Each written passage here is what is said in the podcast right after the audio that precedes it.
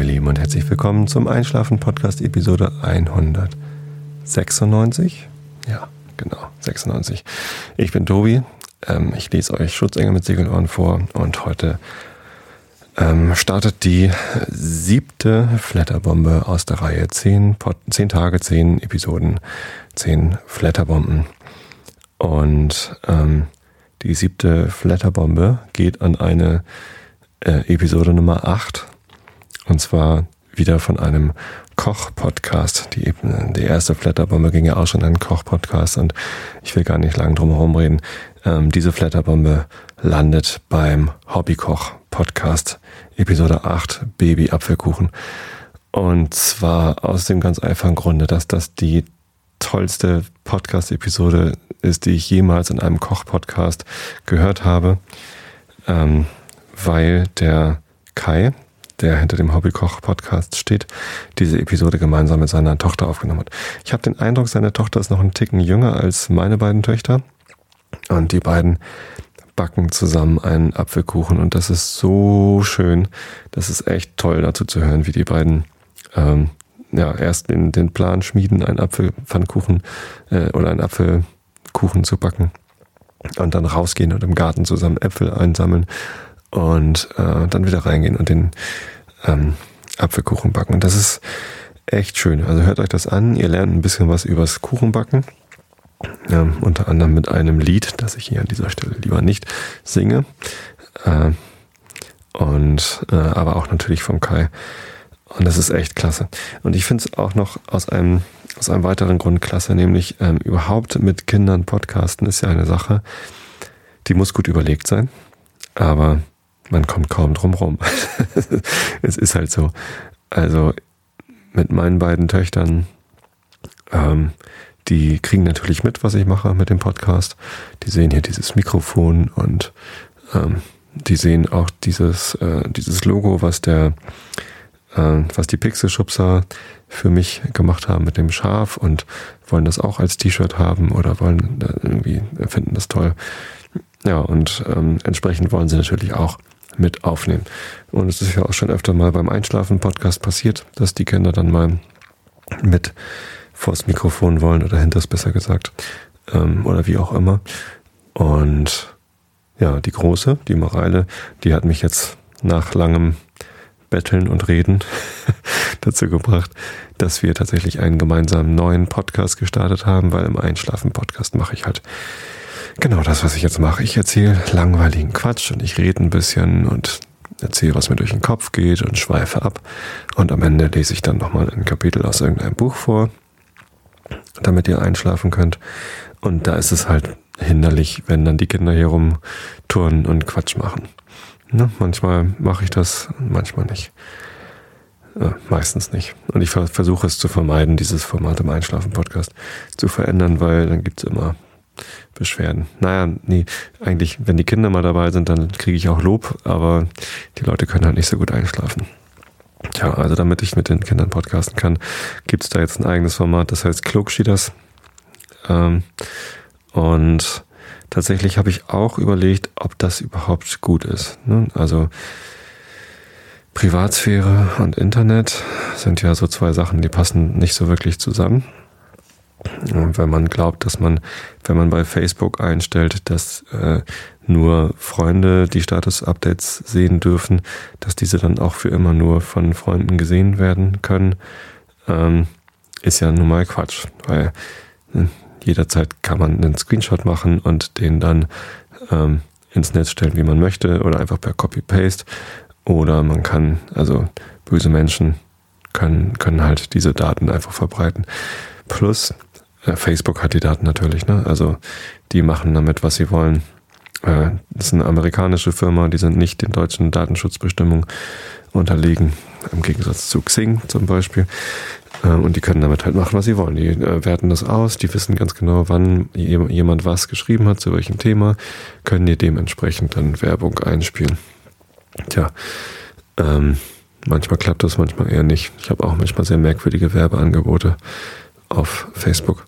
Apropos personalisierte Werbung, also ich persönlich hätte ein großes Interesse daran, nur noch Werbung angezeigt zu bekommen, die mich tatsächlich interessiert. Also wenn Facebook das mal hinkriegen würde, zu verstehen, wofür ich mich interessiere und mir dann entsprechend Werbung anzeigt, was weiß ich zum Beispiel für ein neues Mikrofon oder für Vorverstärker oder für, was weiß ich, Bands, die mich interessieren oder so, dann wäre das ja geil. Also dann dürften sie ja ruhig mit meinen Daten tun, was sie wollen, wenn ich dann dafür so ein gutes Erlebnis bekomme. Aber das tun sie ja nicht. Ich kriege trotzdem irgendwelche abstrusen Angebote da, die mich wirklich so überhaupt nicht interessieren.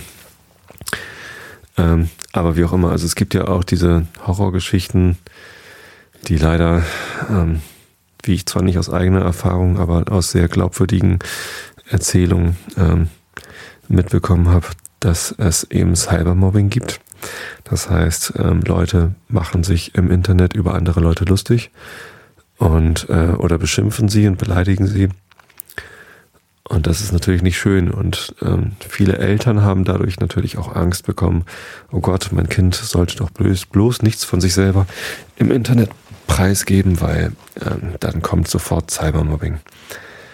Ja, es ist eine Gefahr. Also man sollte sich nie sicher fühlen, wenn man etwas von sich in der Öffentlichkeit preisgibt, weil es ist dann in der Öffentlichkeit. Dann ist es eben nicht mehr sicher. So ist es. Ähm, aber ja, äh, letztendlich denke ich, wir als Eltern, also ich bin ja ein, ein Vater, also wir Eltern haben auch eine Verpflichtung, den Kindern, also unseren Kindern, einen vernünftigen Umgang mit dem Internet beizubringen. dazu gehört auch, guck mal, das und das kann man ruhig veröffentlichen, das ist nicht schlimm. Ähm, und das und das sollte man vielleicht lieber nicht veröffentlichen. Also bei uns im Haus gilt auch die Regel, ähm, dass Moreile äh, nicht allein ins Internet darf. Die darf jetzt nicht wild rumsurfen und sich irgendwelche abstrusen Sachen angucken oder einfach in Google irgendwas eingeben. Sondern das machen wir gemeinsam. Da gibt es halt bestimmte Seiten, die surfen wir gemeinsam an. Heute haben wir zum Beispiel Videos von der Khan Academy geguckt, äh, wo sie Mathe lernen kann. Das fand sie total langweilig. sie meinte, das ist ja noch langweiliger als Matheunterricht. Ja, naja, ich hatte Gutes von der Khan Academy gehört und ich persönlich fand das Video aber auch langweilig. Es ist aber auch die Frage, wie kann man denn spannend das Einmaleins erklären? Ja, naja, und so ist es halt, ähm, dass ich halt einige Sachen mit Mareile gemeinsam mache. Ist ja auch ein Foto von ihr und mir auf der Seite klugschieders.de. Und man muss sich immer bei jeder Sache, die man preisgibt im Internet, fragen, wäre das ähm, okay. Gestern lief im Fernsehen übrigens so eine Dokumentation auf Vox über Internetstars äh, und YouTube-Stars und so. Und ähm, da hat der Sascha Lobo, äh, unser wie heißt er? Gemeindepfarrer? Nee, wie heißt er? Nee, Bürgermeister? Nee, Bürgermeister von Bloggershausen ist ja hier äh, der, der von, von äh, Spreeblick. Ne? Ähm, und was hat, haben sie gestern gesagt? Sascha Lobo ist der, weiß ich nicht mehr, Klassensprecher. Genau, der Klassensprecher des Internets. fand ich ganz gut. Und der hat gesagt, äh, bei allem, was man im Internet preisgibt, sollte man sich überlegen, wäre das okay, wenn das auf, dem, auf der Titelseite einer Tageszeitung erscheint oder auf der Titelseite eines Magazins. Und ähm, ja, das ist nicht ganz vergleichbar, ehrlich gesagt, weil so ein Magazin, das ist halt auch irgendwann vergriffen und keiner guckt mehr drauf, aber im Internet ist man über Google halt jederzeit auffindbar. Ne? Und vor allem ist es halt im Internet sofort verfügbar. Also wenn man etwas veröffentlicht, dann ist es sofort da. Und wenn etwas in, auf der Tageszeitung äh, auf den Titel und, und sein Beispiel war, ähm, er veröffentlicht auf seinem Blog äh, jederzeit, wo er sich befindet, also seinen Ort. Und ähm, das hat natürlich nichts mit Tageszeitung zu tun, weil wenn ich der Tageszeitung sage, ich bin äh, jetzt gerade beim Milchmann und kaufe Milch, ähm, dann kann sie es ja frühestens morgen veröffentlichen und dann bin ich längst nicht mehr bei Milchmann. Äh, insofern hat der Sascha Lobo da, ja, manchmal erzählt er eben auch Quatsch. Ist halt so. Aber ja, genau, mit allem, was man ins Internet gibt, da muss man halt damit leben, dass es halt für immer verfügbar ist. Man kriegt nichts mehr raus und so richtig schützen kann man es eben auch nicht. Ich habe ja früher mal bei Comedia gearbeitet, eine Firma, die Content Management Systeme herstellt. Und als zweites Standbein hatte Core Media mal DRM-Systeme gebaut, also Digital Rights Management. Das ist die so, so, so blöde Software, die einem dabei hindert, äh, Filme aus dem Netz runterzuladen und einfach zu gucken, wenn diese nämlich mit DRM geschützt sind. Leider gilt es auch für Filme, die man gekauft hat, wie ich ja unlängst erfahren habe, als ich versucht habe, bei Videoload einen Film zu kaufen, mit denen anzugucken. Ähm, also DRM halte ich persönlich als Konzept für ähm, problematisch, weil es die Nutzer daran hindert, genau das zu tun, äh, was sie wollen, nämlich an Medien konsumieren. Aber wenn man DRM sinnvoll einsetzen könnte, um persönliche Daten zu schützen. Das könnte ja dann wieder ähm, interessant sein, um die Privatsphäre zu schützen. Allerdings wissen wir alle, wie gut DRM bei Musik und Filmen funktioniert hat. Nämlich gar nicht. Gab immer Leute, die irgendwie drumherum gekommen sind. Insofern kann man auch vergessen, dass man DRM irgendwie für private Daten einsetzt. Die werden immer erscheinen. Ja. Und nichtsdestotrotz muss ich sagen. Ähm, das, was der Hobbykoch Kai dort mit seiner Tochter gemacht hat, das ist, äh, da muss sich niemand für schämen. Äh, außer vielleicht oh, diese eine kleine Stelle, wo äh, die Tochter Vicky ähm, das äh, Backe Backe Kuchenlied gesungen hat und ähm, alles durcheinander gebracht hat. Und Kai hat einfach nur, ja, ja, ist richtig gesagt, weil er sich gerade auf was anderes konzentriert hatte, äh, nämlich den Kuchen zu backen. Äh, da habe ich gedacht, Mensch, Kai, pass doch auf, dann sag doch wenigstens, dass sie es falsch gesungen hat oder keine Ahnung was und sag nicht einfach, ja, war richtig. Du hast deiner Tochter zu wenig Aufmerksamkeit geschenkt. Sowas tut man doch nicht als Vater. Nein, auch nicht schlimm. Auch nur menschlich. Ähm, man kann nicht immer jedes Wort, das eine Tochter zu einem spricht, äh, genau verfolgen und richtig reagieren. Vielleicht hat der Kai das ja sogar gehört und hat einfach nur so ja, ja gesagt, weil man auch nicht immer alles korrigieren muss. Aber nichtsdestotrotz, ähm, ich äh, muss zugestehen, wenn man jedes Wort von Kindern, das zu angesprochen wird, auf die Goldwaage legt, dann hat man irgendwann keine Goldwagen mehr, weil das einfach ziemlich viele Wörter sind. Ja, nein, also hört euch diese Episode an und bitte flattert den Hobbykoch äh, Episode 8 mit dem Apfelkuchen. Ja, ganz großartige Nummer. Ja, so viel wollte ich dazu sagen. Dann ähm, ähm, lese ich euch jetzt mal vor. Und zwar, ihr wisst es schon, Segelohren hier mit Schutzengel, äh, Schutzengel mit Segelohren. Gudrun Maps, Kapitel 17.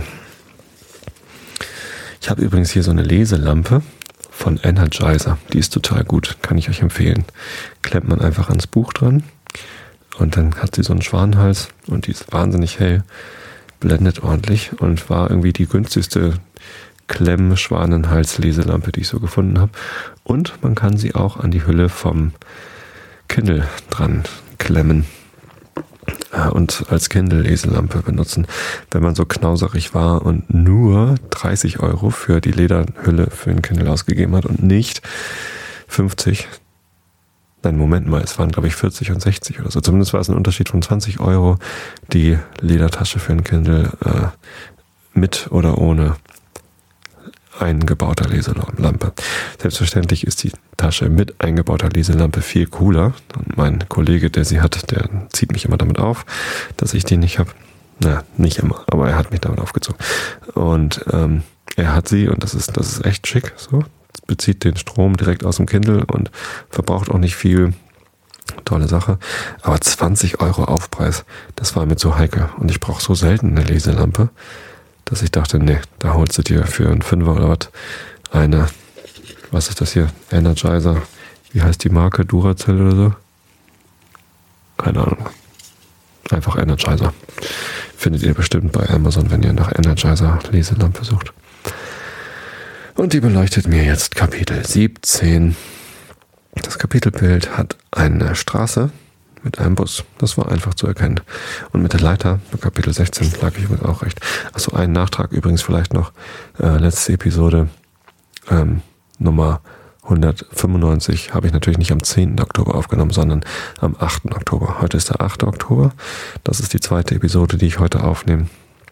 Äh, ich bin auf den 10. gekommen wahrscheinlich, weil das ja die 10 Tage, 10 Episoden, 10 Flatterbomben Geschichte ist. 10.10. Nein, ist heute nicht. Heute ist der 8.10.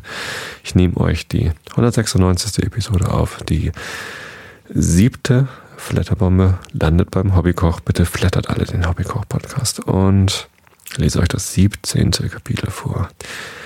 Aus Schutzengel mit Segelohren von Gudrun Maps. Augen zu und zugehört. Am nächsten Morgen war er da zum Frühstück. Aber irgendwie hat er ein bisschen zerrupft ausgesehen. Nicht bloß äußerlich. Sein Hemd war falsch zugeknöpft, zwei verschiedene Socken hatte er an und sein Haar stand noch wilder ab als sonst. Auch innerlich war er wie nicht ganz richtig zusammengesetzt. Er wollte immer zu den Frühstückstisch decken, der war doch längst gedeckt von mir. Er hat mir Kaffee eingegossen am Knäckebrot, ohne was drauf herumgeknabbert und dazu gelächelt. Nicht gegrinst wie sonst, nein, gelächelt. Sein Mund ging gar nicht mehr richtig auseinander. Karl, warst du gestern Abend noch lange in der Oper? Ich habe gar nicht gehört, wie du reingekommen bist. Ich habe so schön geschlafen, sage ich. Und tausche meine Kaffeetasse gegen eine Teetasse aus. Karl merkt es gar nicht. Er schlürft gedankenverloren meinen, nein, seinen Kaffee und lächelt zur Küchendecke hoch. So soll es sein, Dodo, lächelt er und unvermittelt breitet er die Arme weit aus, Knäckebrotbrösel bröseln auf mich drauf. Wäre es nicht hübsch, wenn da oben an der Decke jetzt ein Regenbogen wachsen könnte? Malst du mir einen? Ja, und wie soll ich das bitte machen? Pinsel in der Hand und fliegen? Eine Leiter hab ich, haben wir nämlich nicht. Mom würde das aber sicher furchtbar kitschig finden, sage ich. Da wurde Karl wieder zum vertrauten Karl. Ach ja, die Mom, die Mom, seufzt er. Meine geliebte Diva Gloria, hat sie dich mal wieder geärgert? Überhaupt nicht, sage ich, und endlich komme ich dazu, das zu tun, was ich schon eine Weile tun wollte, nämlich sein Hemd richtig zuknöpfen. Karl hält still, und gerade will ich erzählen von dem wirklich schönen Telefonanruf bei ihr. Den am Abend, den ich dann aber hab sein lassen, den erzähle ich lieber nicht, da gibt's ja auch nichts zu erzählen. Ich komme aber nicht dazu, denn ein Wasserfall von Worten ergießt sich über mich. Ich höre gespannt zu, weil ich darin die Hauptperson bin. Wie stolz er doch war, dass ich so köstlich geplumpst sei, als Engel und mitnichten beleidigt. Tatsächlich, er sagt mitnichten. Ach, wie gut, mein alter Karl ist wieder da und schwebt nicht rum auf einem noch nicht gemalten Regenbogen wie begeistert der Regisseur gewesen sei und mich als einen echten Bühnenprofi bezeichnet hätte und dass ich das Erbe meiner Mutter antreten würde. Aber da hätte er ihn korrigiert, den Regisseur Wirkopf. Er, Karl, hätte ihm deutlich verklackert, und jetzt muss ich lachen, Karl hat verklackert gesagt statt verklickert. Sowas passiert doch Karl nicht, sowas passiert doch sonst bloß Bruno. Naja, gut.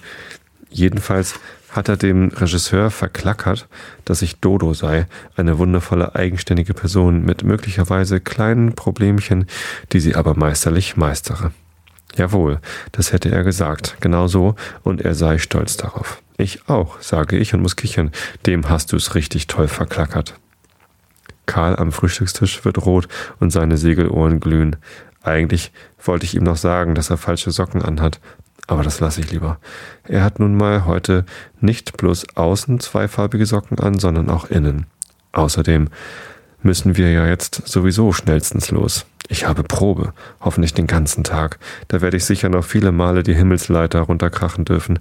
Karl muss auch in die Oper. Wir werden gebraucht. Im Bus habe ich Karl gefragt, hast du gemerkt, dass ich dünner geworden bin? Die Blümchenbluse passt mir jetzt. Kind Gottes, hat Karl geschrien und die Arme theatralisch hochgerissen. Alle Leute im Bus haben sich umgeschaut. Tu mir das nicht an, wir brauchen einen dicken Engel. Bitte bleibe dick. Manche im Bus haben gelacht und einige haben sogar geklatscht. Da habe ich gewusst, wir sind auf dem Weg in die Oper. Alles immer ein bisschen zu viel. Die Engelsprobe war leider viel zu kurz. Himmelsleiter rauf, zack, runterputzeln, wieder rauf, wieder runter. Heilig schauen. Der Wuschelkopf-Regisseur war zufrieden, leider. Viel zu früh. Der Tag ist noch lang. Karl hat wieder im dunklen Zuschauerraum neben ihm gesessen und sie haben herumgewispert. Großmama Federlieb hat mir die Hand gegeben und mich begrüßt wie jemanden, den sie schon lange kennt. Das war schön. Meinen Mantel hat sie nicht im Arm halten müssen. Den habe ich dahin getragen, wo alle Engelskinder ihre Mäntel abladen. Ich bin einfach mit ihnen mitgegangen. Das war ganz leicht. Manche haben auch mit mir gesprochen, aber irgendwie bloß vorsichtig. Ich bin die Tochter von der Sängerin Gloria. Das ist schon was Besonderes, das wissen ja alle. Ich bin aber auch bloß der dicke Engel, der von der Leiter fällt. Sie sind Kinderchorkinder. Sie singen in der Oper oft. Das ist was Wichtigeres, ganz klar. Trotzdem, das Gehämmer der Bühnenarbeiter im Hintergrund, das Arbeitslicht auf der Bühne, der Geruch nach Puder und Holz und Leim, der geheimnisvoll dunkle Zuschauerraum, der Orchestergraben dazwischen, wo am Abend die festlich gekleideten Musiker sitzen und ihre Instrumente stimmen. Und dann der Dirigent im Frack und alles schweigt sofort, er hebt die Arme und dann die Musik und dann hebt sich der Vorhang. Ich kenne es so gut und trotzdem rieselt immer wieder ein Freudesrieseln über meinen Rücken. Die Probe ist aus, schade. Wir trotten von der Bühne. Großmama Federlieb empfängt uns lächelnd in der Holzkulisse. Da ist plötzlich Unruhe auf der Bühne. Hänsel und Gretel sind gekommen. Ich drehe mich um. Wie hat Karl gesagt? Hänsel ist eine Leberwurst? Ich muss grinsen, tatsächlich. Für eine Bubenrolle ist sie aber ziemlich dick. Und steht trotzdem auf der Bühne und wird bestimmt gleich wunderschön singen.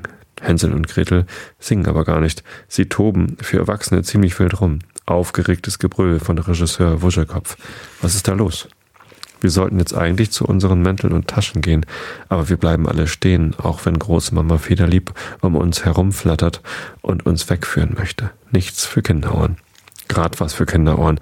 Wenn Erwachsene so rumtoben, das ist doch spannend. Wir schubsen uns und kichern, ich schubse und kichere mit. Ich bin wirklich mittendrin. Endlich ist klar, was los ist. Hänsel und Gretel sollen nach ihrem Nachtgebet von den 14 Englern das Einschlafen im dunklen Wald üben. Und dann das Aufwachen am nächsten Morgen. Aber das Sandmännchen fehlt, was sie einschlafen lässt, und das Taumännchen, was sie wieder weckt. Ich zucke zusammen. Mom, ja klar, ist Gloria nicht da? Wissen die das hier nicht? Sie übt für ihren Liederabend. Doch, sie wissen das hier schon, aber Hänsel und Gretel weigern sich, einzuschlafen und aufzuwachen ohne Sandmann und Taumann. Die Probe wäre wirklich überflüssig, wenn hier Extrawürste gebraten würden für eine junge, noch unbekannte Kollegin. Mom, äh, mir wird ganz heiß. Sie meinen Gloria und Sie sind sauer auf meine Mom. Ich stehe stocksteif, kein Gekicher und Geschubse mehr. Mir ist, als würde ich ganz alleine dastehen im dichten Kinderpulk. Unten im Zuschauerraum tobt Regisseur Wuschelkopf und beschimpft sich und alle, warum man nur erlaubt habe, dass Gloria zum Liederabend abreisen darf. Er fleht Hänsel und Gretel an, doch bitte, bitte, bitte alleine einzuschlafen und aufzuwachen. Und das Nachtgebet erlässt er ihnen. Er weiß ja, wie prächtig sie es können. Aber nichts zu machen. Hänsel und Gretel bleiben stur und böse Schimpfworte fliegen von der Bühne zurück in den Zuschauerraum. Und das Wort Gloria fällt ganz oft und überhaupt nicht freundlich. Mir ist übel. Aber plötzlich war da was ganz Komisches. Plötzlich habe ich ganz laut Karl gehört, aber in meinem Kopf. Es geht nicht immer nur um dich, es geht auch um Gloria. Und zwischen den Worten sind Flügel geflattert, Schutzengelflügel. Ich bin rausmarschiert aus dem Kinderpulk, zurück auf die Bühne. Meine Beine waren wie Pudding. Ich habe laut gesagt und meine Stimme hat gezittert. Ich kann das für Mom singen, ich kann das. Stille. Auf der Bühne und im Zuschauerraum. Und auch in der Kulisse. Ich habe die Augen fest zugekniffen. Ich will die Gesichter nicht sehen, die so böse Sachen über Mom gesagt haben. Ich habe immerzu vor mich hingemurmelt. Karl, hilf mir. Bitte, Karl, hilf mir. Er hat es nicht hören können, aber plötzlich war ein Gewisper und Getuschel um mich herum und auch im Zuschauerraum. Ich habe noch gedacht, gleich lachen mich alle aus und man schickt mich weg. Da ruft Karl und er ruft tatsächlich, Dodo kann es. Bitte alles auf die Plätze und Ruhe. Für Dodo, meine allerliebste Freundin. Ach, Karl. Ich musste schnaufen und ein bisschen schniefen, und dann war alles ganz einfach. Hänsel und Gretel haben sich zusammengekuschelt auf dem harten Bühnenboden und statt zu schlafen, heimlich zu mir hingeschielt. Ich hab's gesehen.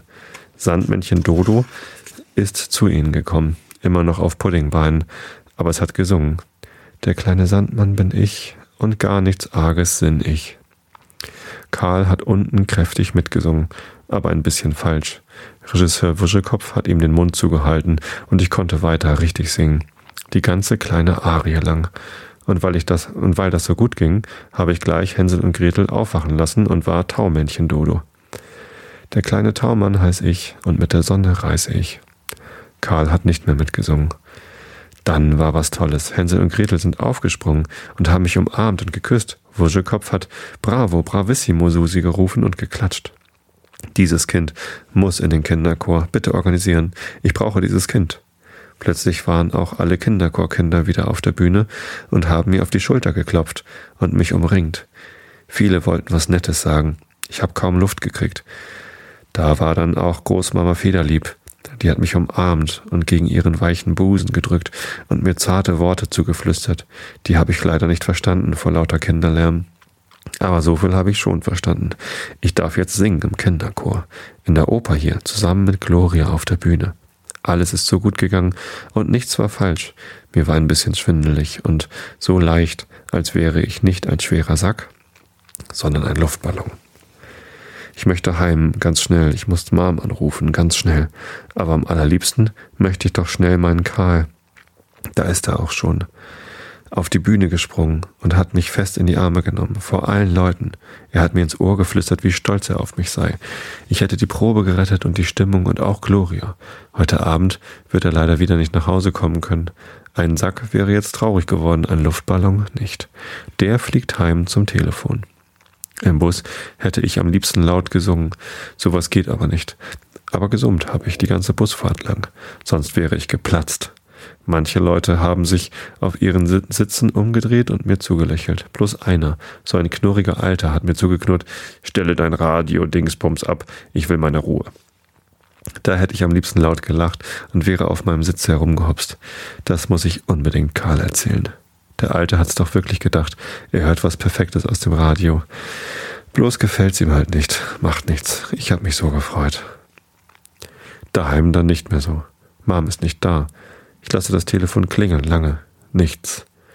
Dass Mom zu tun hat, weiß ich ja. Aber gerade jetzt, wo ich ihr doch die allerschönsten Neuigkeiten erzählen will? Na gut, versuche ich's später. Aber wann ist später?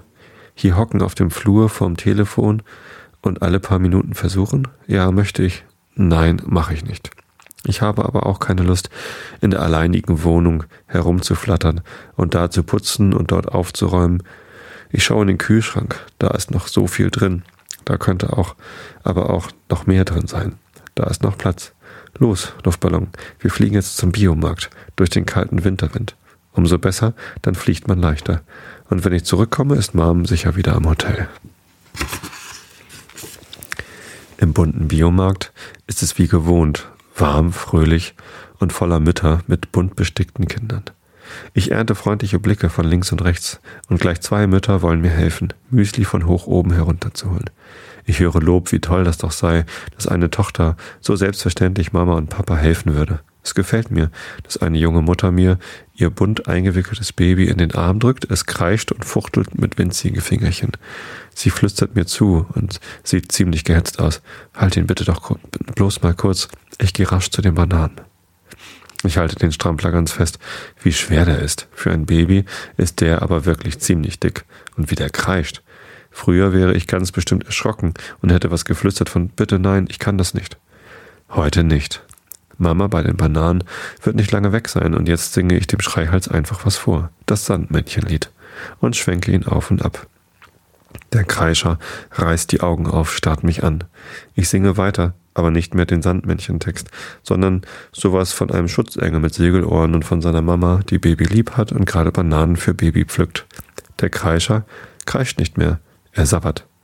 Um mich herum sind Mütter und auch zwei Väter, und das sabbernde Baby wird gekitzelt und belächelt, und ich krieg Lob, Lob, Lob.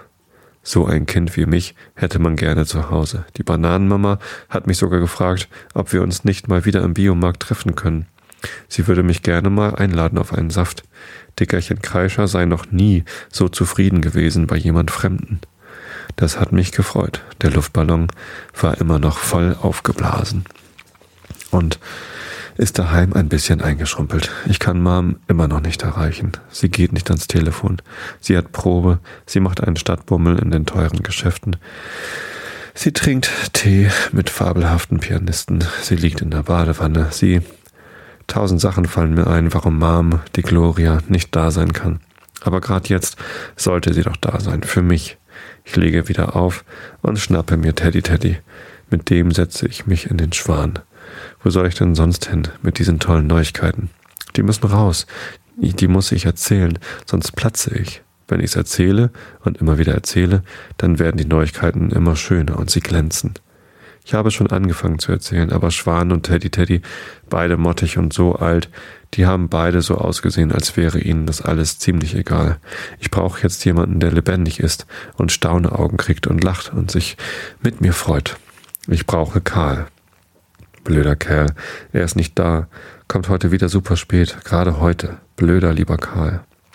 Da habe ich plötzlich gewusst, was ich jetzt mache. Schwan schnell gestreifelt und den Schnabel äh, über den Schnabel. Teddy Teddy zurück ins Bett gestopft und einen gelben Zettel geschrieben. Den klebe ich Karl auf sein Kopfkissen. Darauf schreibe ich, lieber blöder Karl, ich vermisse dich, deine Dodo. Was die wohl macht. Wie auch immer, ich wünsche euch eine gute Nacht beziehungsweise einen guten Tag.